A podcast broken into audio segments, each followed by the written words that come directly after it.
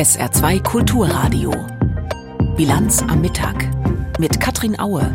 Die Lage in der ostukrainischen Stadt Bachmut ist gleich unser erstes Thema. Ist die symbolträchtige monatelange Schlacht dort wirklich von der russischen Armee gewonnen worden, wie sie behauptet? Außerdem berichten wir über die sinkenden Strom- und Gaspreise und über Elversberg. Die Gemeinde ist ja ab der nächsten Saison Sitz eines Zweitligavereins SV Elversberg. Was das alles mit sich bringt, ist gleich Thema in der Bilanz am Mittag. Herzlich willkommen. Die ostukrainische Stadt Bachmut war in den vergangenen Monaten so etwas wie ein Epizentrum der Kämpfe zwischen den russischen Angreifern und den ukrainischen Verteidigern. Der Kampf um die Stadt hat viele Soldaten gebunden, galt als sehr symbolträchtig. Am Wochenende hat nun Russland gemeldet, die Stadt sei endgültig eingenommen. Aber ganz so klar scheint die Lage doch nicht zu sein. Deshalb die Frage an unsere Korrespondentin in der Ukraine, Andrea Bär. Frau Bär, die Ukraine dementiert, dass die Stadt endgültig an Russland gefallen ist. Wie stellt sich denn Ihnen die Lage dar? Also auf ukrainischer Seite ist es tatsächlich so, dass sie sagen, wir halten noch äh, einen Teil im Südwesten der Stadt Bachmut. Ähm, eine Reihe von Gebäuden hat heute der äh, Militärsprecher für die östlichen Streitkräfte gesagt. Und dort hätten die ukrainischen äh, Streitkräfte eine Verteidigungslinie errichtet mit Schützengräben und so weiter. Und immer wieder wird betont auch, dass an den Flanken, also außerhalb von Bachmut, im Süden und im Norden der Stadt ähm, auch ähm, äh, Vorstöße oder gemacht worden sein in der letzten Woche. Aber im Moment, das sagte auch der Sprecher, was Soldaten anginge, Ausrüstung oder Granaten zum Beispiel, äh, hätte man gerade keinen Vorteil und man müsse sehr vorsichtig sein. Vielleicht noch wichtig, der ähm, Befehlshaber der ukrainischen Bodentruppen, Alexander Sierski, der war gestern ähm, im Osten bei den Stellungen und er hat dann gesagt, ja, ähm, wir kontrollieren jetzt die Außenbezirke oder diesen Außenbezirk, aber deswegen ist die Verteidigung der Stadt trotzdem nicht an Bedeutung, äh, hat deswegen nicht an Bedeutung verloren. Auf Bildern sieht man ja eine komplett verwüstete Stadt Bachmut, nur noch äh, Gebäuderuinen sozusagen. Wie entscheidend wäre es militärisch, militärstrategisch und auch für die Moral der Ukrainer vielleicht, wenn die Stadt von der Ukraine nun wirklich aufgegeben würde?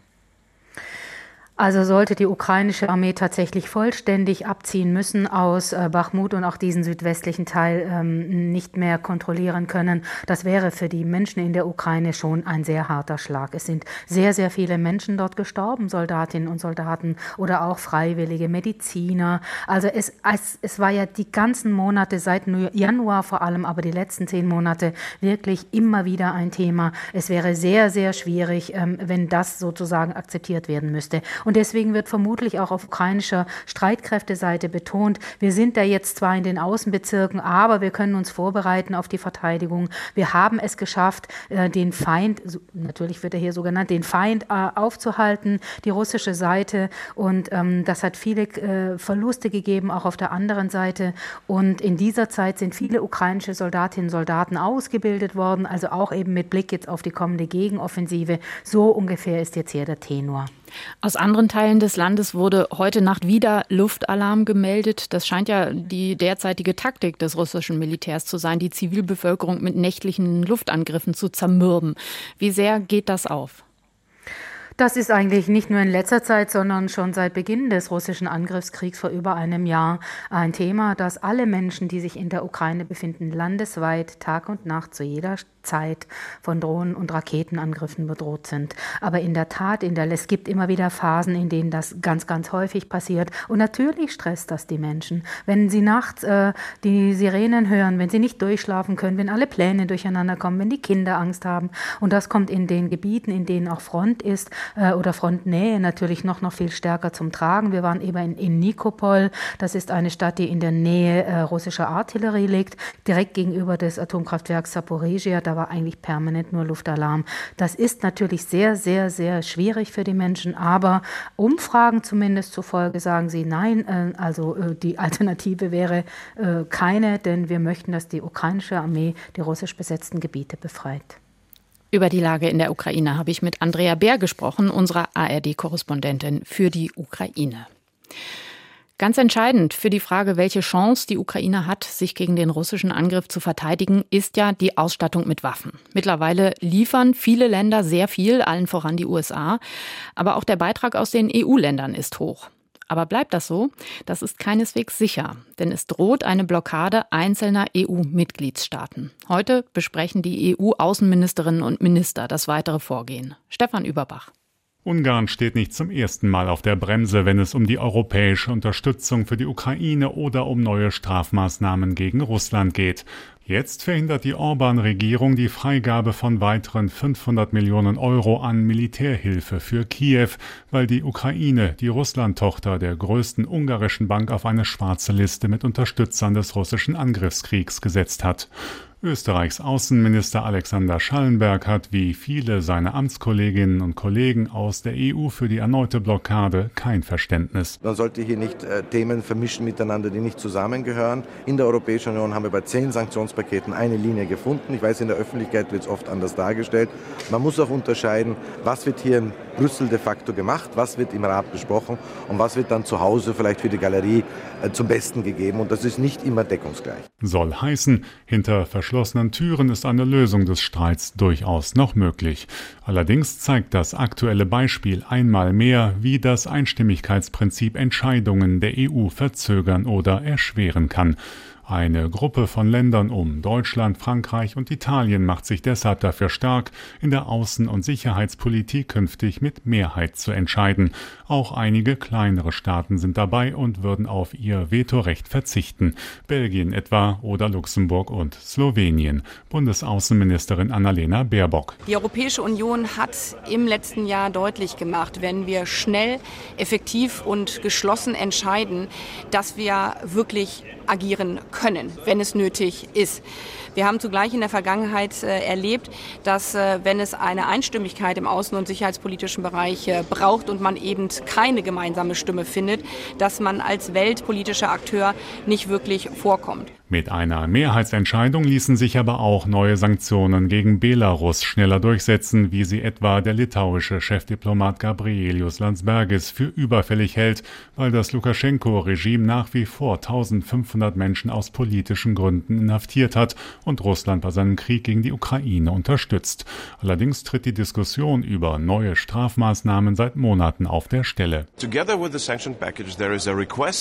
In Zusammenhang mit dem neuen Sanktionspaket gibt es die Forderung aus einigen Ländern, erst einige Strafmaßnahmen wieder zurückzunehmen. Da geht es um belarussische Kali- und Düngerkonzerne. Ich halte so eine Verknüpfung für absolut inakzeptabel. Das muss voneinander getrennt sein.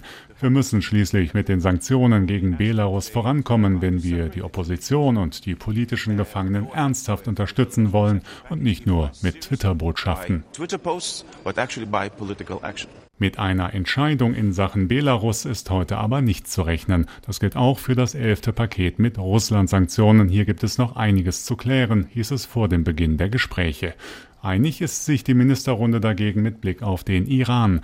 Wegen der andauernden Gewalt gegen friedliche Demonstranten und der jüngsten Hinrichtung von Oppositionellen werden weitere Strafmaßnahmen gegen führende Vertreter des Regimes in Teheran beschlossen, und zwar mit der nötigen Einstimmigkeit. Vor der gestrigen Parlamentswahl in Griechenland waren sich die Meinungsforschungsinstitute sicher, die soziale Frage würde entscheiden. Entsprechend hat Ministerpräsident Mitsotakis von der konservativen Neodemokratia vor der Wahl auf diese Karte gesetzt. Er hat den Mindestlohn angehoben, Einkaufsbeihilfen ausgeschüttet und einen 10 Milliarden Euro Zuschuss bei den Energiekosten versprochen. Möglicherweise hat das tatsächlich den Ausschlag gegeben, denn seine Partei hat gestern eine klare Mehrheit der Stimmen bekommen, wenn auch keine absolute. Jörg Seiselberg berichtet. Athen Syntagmaplatz am Tag danach. Viele Griechinnen und Griechen gehen hier zum Einkaufen oder zur Arbeit. Vor allem diejenigen, die es mit Wahlsieger Kyriakos Mitsotakis und seiner liberal-konservativen Nea Demokratie erhalten, haben Lust zu reden. Maria beispielsweise erzählt mit einem Strahlen hinter ihrer Sonnenbrille, sie habe für den bisherigen Regierungschef gestimmt. Er hat in den vergangenen vier Jahren eine Menge Schwierigkeiten gemeistert und sie erfolgreich bewältigt. Wenn es jetzt zu Neuwahlen kommt, dann wird er auch die gewinnen. Für Mitsotakis war es gestern Abend ein triumphaler Sieg, den der 55-Jährige wie seine Anhänger aber nur als erstes Etappenziel sieht. Jetzt will Mitsotakis alles und sich weiter eine Alleinregierung sichern. Eine klare Absage erteilt der Ministerpräsident einer Koalitionsregierung. obwohl diese aufgrund der Zahlen unter anderem mit dem sozialdemokratischen PASOK möglich wäre. Wir brauchen eine Regierung, die wirklich an Reformen glaubt und in der Lage ist, diese Reformen durchzuführen. Und dies ist nicht möglich mit fragilen Zahlen und unsicheren parlamentarischen Mehrheiten. Zwar haben die Wählerinnen und Wähler Mitsotakis Partei zur mit Abstand stärksten politischen Kraft im Land gemacht. Mit 40,8 Prozent hat er im Vergleich zu seinem starken Ergebnis von vor vier Jahren noch einmal zugelegt und den Abstand zur größten Oppositionspartei der linken Syriza von 8 auf über 20 Prozentpunkte vergrößern können. Aber zur absoluten Mehrheit fehlen Mitsotakis fünf Parlamentssitze. Die will er sich nun in erneuten Wahlen sichern. Dann würde ein neues Wahlrecht gelten, durch das die stärkste Partei Bonussitze im Parlament erhält. Mitsotakis Plan, Neuwahlen bereits Ende Juni oder Anfang Juli und dann mit Bonussitzen ohne Partner regieren. Es gibt keinen Zweifel, dass das politische Erdbeben, das wir jetzt erlebt haben, uns dazu aufruft, den Prozess der Bildung einer Regierung zu beschleunigen, damit unser Land wieder eine erfahrene Hand am Steuer hat. Dihan Kyriakos Mitsotakis, dass der Chef der Nea Demokratia jetzt die Möglichkeit hat, sich in einer zweiten Wahl die absolute Mehrheit zu sichern, hat er selbst gesetzlich vorbereitet. Unter Mitsotakis Regierung wurde beschlossen, das von Syriza eingeführte reine Verhältniswahlrecht wieder abzuschaffen und zum in Griechenland jahrzehntelang gültigen Wahlrecht mit Mehrheitsbonus zurückzukehren. Da Wahlrechtsänderungen immer aber nur für die übernächste Wahl gültig werden, musste Mitsotakis sich eine Wahlrunde gedulden, bis er von der von ihm gewollten Wahlrechtsänderung profitieren kann. Dass der liberal-konservative Politiker auch die wahrscheinlichen Neuwahlen gewinnen wird, gilt als sicher. Zu deutlich ist sein jetziger Erfolg ausgefallen. Und zu klar die Niederlage der größten Oppositionspartei Syriza. Abgestürzt auf nur noch 20 Prozent hat sie mehr als ein Drittel ihrer Wählerinnen und Wähler verloren. Der politisch angeschlagene Parteichef Tsipras gibt sich trotzdem kämpferisch mit Blick auf die wahrscheinlichen Neuwahlen. Der Wahlzyklus ist noch nicht beendet. Alles sieht danach aus, als würde es eine zweite Wahlauseinandersetzung geben. Nach der Wahl in Griechenland. Der Beitrag von Jörg Seißelberg. Das Heizungsgesetz soll noch vor der Sommerpause in den Bundestag, aber immer noch wird heiß diskutiert. Das ist gleich unser Thema nach den Meldungen von Peter Weizmann.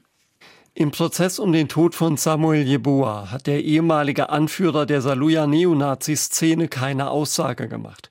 Nach Angaben des Oberlandesgerichts Koblenz machte er von seinem Zeugnisverweigerungsrecht Gebrauch. Zur Begründung hieß es, der Mann könne sich bei einer Aussage selbst belasten. Dabei steht offenbar die Frage im Raum, ob er als führender Neonazi in Saarlouis vor 30 Jahren zu dem tödlichen Brandanschlag auf eine Asylbewerberunterkunft angestiftet hat. Der Angeklagte in dem Prozess hatte den Mann zuletzt in seinem Geständnis entlastet. Dabei hatte er die Hauptschuld aber einem weiteren Neonazi gegeben. Der bestreitet wiederum die Tatbeteiligung. Der Bundesverfassungsschutz warnt vor russischer Einflussnahme in Deutschland. Behördenpräsident Haldenwang erklärte im Morgenmagazin, wichtige Akteure bei der Verbreitung von Propaganda seien Teile der AfD. Das Weitertragen russischer Sichtweisen trage dazu bei, dass Rechtsextremismus in Deutschland expandieren könne. In diesen Kreisen würden die Darstellungen von Präsident Putin übernommen. Der Verfassungsschutzpräsident warnte, dass Russland auf allen Ebenen aktiv Desinformation verbreite. Das seien etwa Internetkanäle und Plattformen, russische Staatsmedien sowie Persönlichkeiten mit Einfluss in Deutschland. Im saarländischen Einzelhandel haben Tarifverhandlungen für die über 40.000 Beschäftigten begonnen. Die Gewerkschaft Verdi fordert deutliche Steigerungen und verweist auf die weiterhin hohe Inflation. Verdi will 2,50 Euro mehr pro Stunde. Azubis sollen 250 Euro zusätzlich pro Ausbildungsjahr erhalten. Ein Streitpunkt dürfte auch die Laufzeit sein. Während der Handelsverband für 24 Monate abschließen will, pocht Verdi auf eine Laufzeit von 12 Monaten. Der Kampf um die Frage, wie in Deutschland in Zukunft geheizt wird, geht weiter. Eigentlich sollte das geplante Gesetz zum Austausch alter Öl- und Gasheizungen in dieser Woche in den Bundestag kommen. Aber anhaltender Streit im Regierungslager ausgerechnet könnte das verhindern. Lothar Lenz. Vier Sitzungswochen hat der Deutsche Bundestag noch bis zur Sommerpause.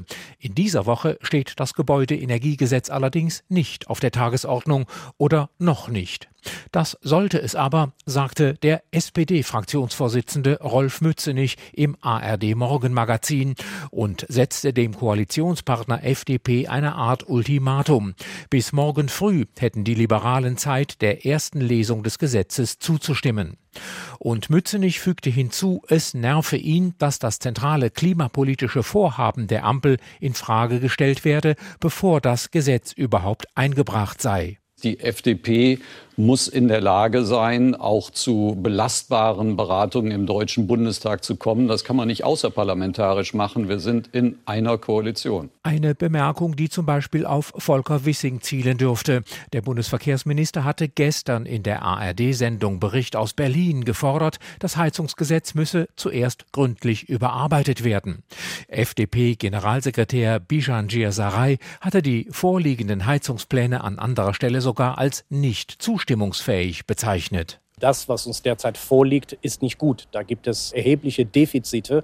Und solange diese Defizite existieren, können wir so ein Gesetz nicht verabschieden. Nach den Plänen von SPD und Grünen soll das geplante Gebäudeenergiegesetz bis Anfang Juli vom Bundestag verabschiedet werden.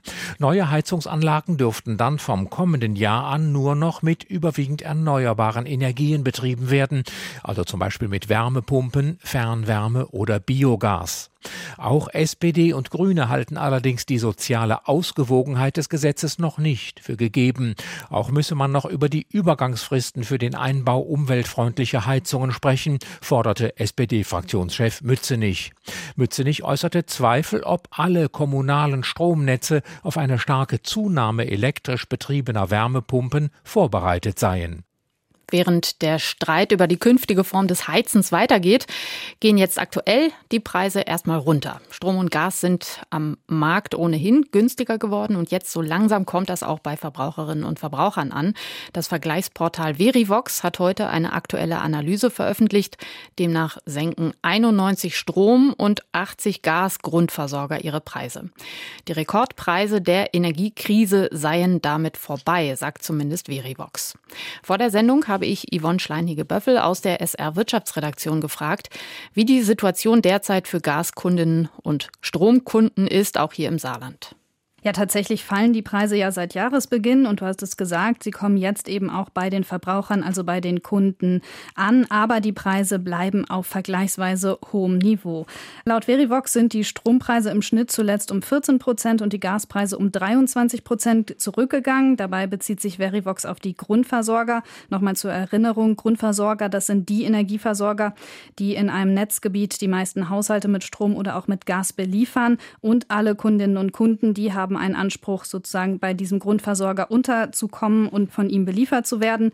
Im Saarland sind zum Beispiel die Energiesaale Lux, die Energis, aber auch die örtlichen Stadtwerke größtenteils Grundversorger. Und was die Preise angeht, im Saarland haben bereits Energiesaale Lux und auch Energis angekündigt, dass man jetzt die Preise in den kommenden Monaten senken will. Und unsere Anfrage heute Morgen hat auch einen Rücklauf schon gebracht, dass die Stadtwerke Dillingen gesagt haben, sie senken bei den Stromtarifen im Mittel um 15 Prozent die Preise. Beim Gas bleiben sie aber gleich.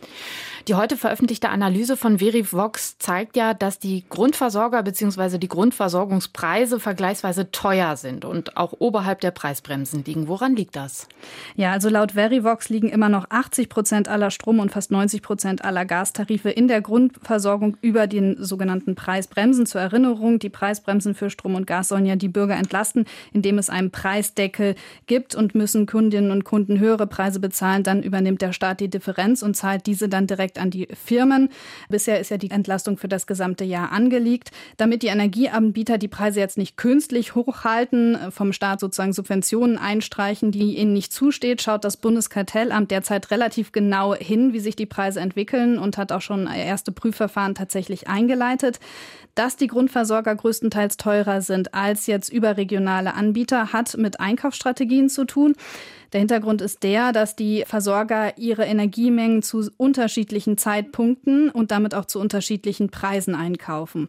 Also Unternehmen, die jetzt relativ billig Strom und Gas anbieten können, die haben sehr kurzfristig eingekauft, also in den vergangenen Monaten, als die Preise zurückgegangen sind Sie profitieren also von den günstigeren Beschaffungskosten. Grundversorger kaufen hingegen eher langfristig ein, das heißt auch sozusagen eins, zwei, drei Jahre im Voraus, haben jetzt also eben auch Gas und Strom im Portfolio, der zu vergleichsweise teuren Zeitpunkten gekauft wurde.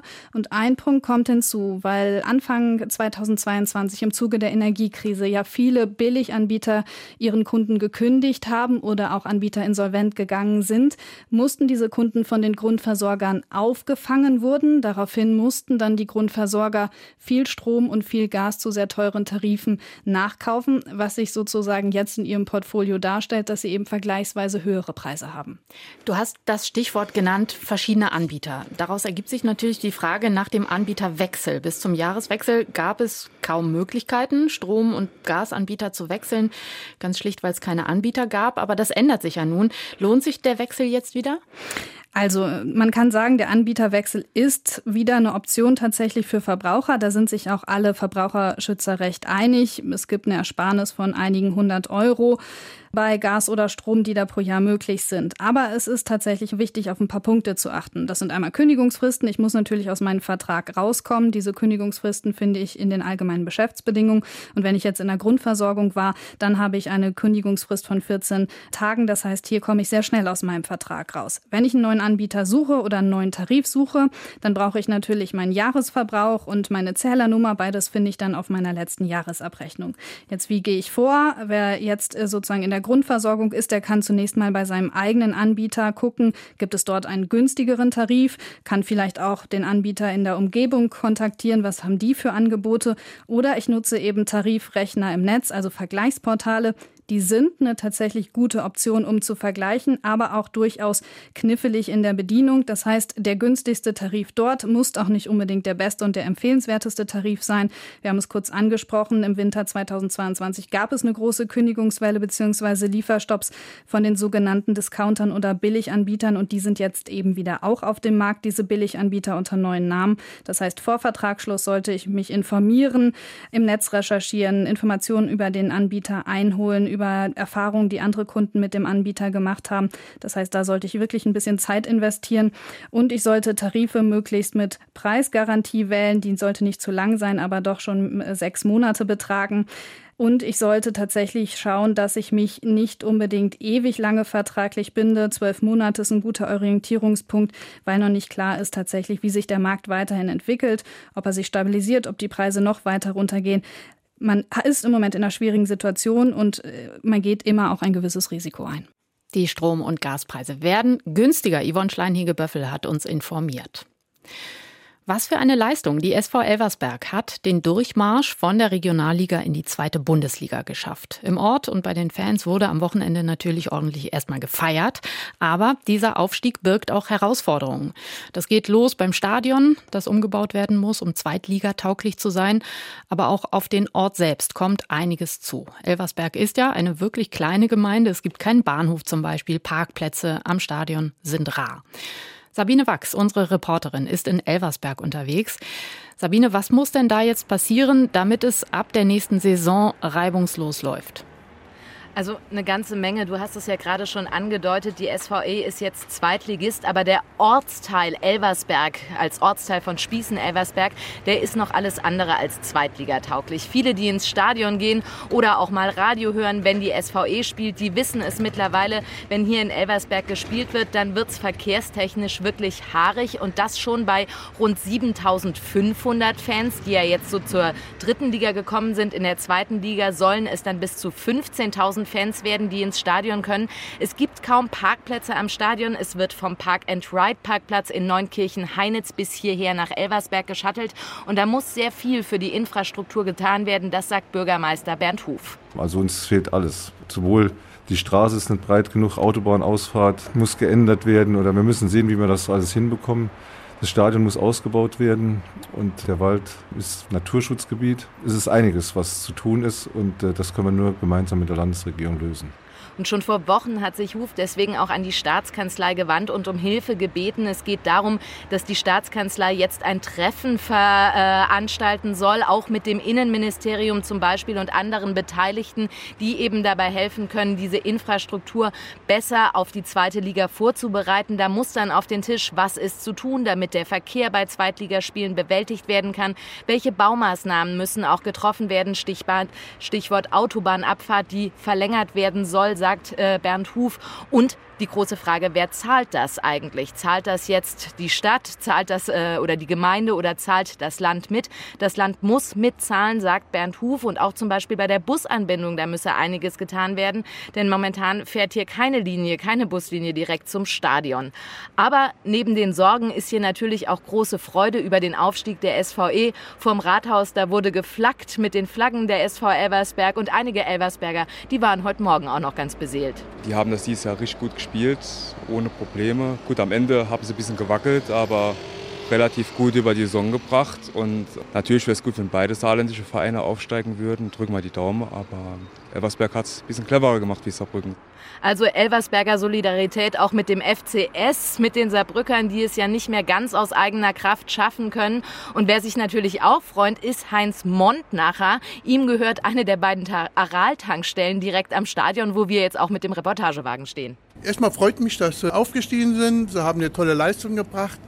Hat alles Vor- und Nachteile. Also wir haben jetzt schon, wenn ein Spiel ist, mehr Personal hier drin. Ist natürlich auch mehr Wegbereich, wo wir kühlen, weil innerhalb von fünf Minuten ist der Kühlschrank leer, wenn schön Wetter ist. Und da haben wir natürlich schon vorbereitet alles.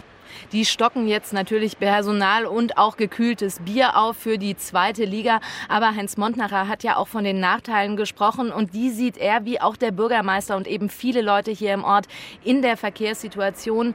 Das heißt, wir merken Aufstiegsfreude in Elversberg ja, aber eben auch Sorgen vor allem, was das Verkehrskonzept und die Infrastruktur angeht. Da muss jetzt schnell einiges passieren, damit auch der Ort gerüstet ist für die zweite Liga und nicht nur die SVE. Elversberg im Aufstiegsfreudentaumel, aber auch vor einigen Herausforderungen. Sabine Wachs war das mit Informationen. Das Wetter im Saarland. Am Nachmittag wird es viele Ortsschauer und Gewitter geben. Vereinzelt kann es auch hageln und auch Sturmböen sind möglich. Die Höchsttemperaturen heute 24 Grad in Nohfelden und 27 Grad in Saarlouis. Morgen mal Wolken, mal Sonne. Meistens bleibt es aber trocken bei bis 21 Grad. Und am Mittwoch meist sonniges Frühlingswetter, wenige Wolken bis 21 Grad. Das war die Bilanz am Mittag. Mein Name ist Katrin Aue. Tschüss. SR2 Kulturradio. Auslandspresseschau. Die norwegische Zeitung Dagbladet kommentiert die jüngsten Reisen des ukrainischen Präsidenten Zelensky unter anderem nach Deutschland und zum G7-Gipfel in Japan. Zelensky ist zu einem Helden geworden, weil er sich im Augenblick der Gefahr weigerte, Kiew zu verlassen. Jetzt ist er der reisende Superheld, der Waffen und Geld im Krieg gegen Putin einsammelt. Es ist ein diplomatischer Zwei-Fronten-Krieg, den Zelensky nun für sein Land kämpft. Die eine besteht darin, die USA und den Westen weiterhin dazu zu verpflichten, die Ukraine mit Waffen und Geld zu unterstützen, bis die besetzten Gebiete zurückerobert sind. Die andere besteht darin, große Länder im politischen Süden wie Indien und Brasilien davon zu überzeugen, dass sie keine andere Wahl haben, als die Ukraine zu unterstützen. Die italienische Zeitung La Repubblica schreibt Bisher konzentrierte sich Moskaus Strategie auf das Ziel, die internationale Gemeinschaft zu spalten und den globalen Süden gegen die liberalen Demokratien aufzuwiegeln. Hiroshima zeigt jedoch, dass dieses Ergebnis in immer weitere Ferne rückt, je länger die Invasion andauert. In der Tat wurde das am G7-Tisch sichtbar, als etwa der indische Premierminister Modi zu Zelensky sagte, ich verstehe Ihr Leid und das des ukrainischen Volkes voll und ganz. Inzwischen isolieren sich diejenigen, die die Beweise für Putins Brutalität leugnen, zunehmend selbst. Putin gewinnt nicht nur nicht auf dem Schlachtfeld, sondern verliert auch in den Köpfen und Herzen der Menschen guten Willens. El País aus Spanien meint, das unmittelbarste Anliegen des Gipfels war Putins Krieg, aber das strategischere Anliegen ist die Rolle Chinas und die Gestaltung seiner Beziehungen zum größeren euroatlantischen und indopazifischen Bündnis ohne dass sich die erste asiatische Supermacht in ihrem wirtschaftlichen Wachstumspotenzial eingekreist oder angegriffen fühlt. Die G7 hat China die Hand gereicht, um die Beziehungen im Bereich des Handels, aber vor allem in den Bereichen Umwelt, makroökonomische Stabilität und Schuldentragfähigkeit neu zu gestalten. Dies ist kein Aufruf zum Rückzug, sondern eher eine logische Begrenzung der Risiken und in jedem Fall eine Anerkennung des globalen Interesses an Chinas Fortschritt. Das waren Auszüge aus Kommentaren der internationalen Presse, zusammengestellt von Benjamin Kirsch.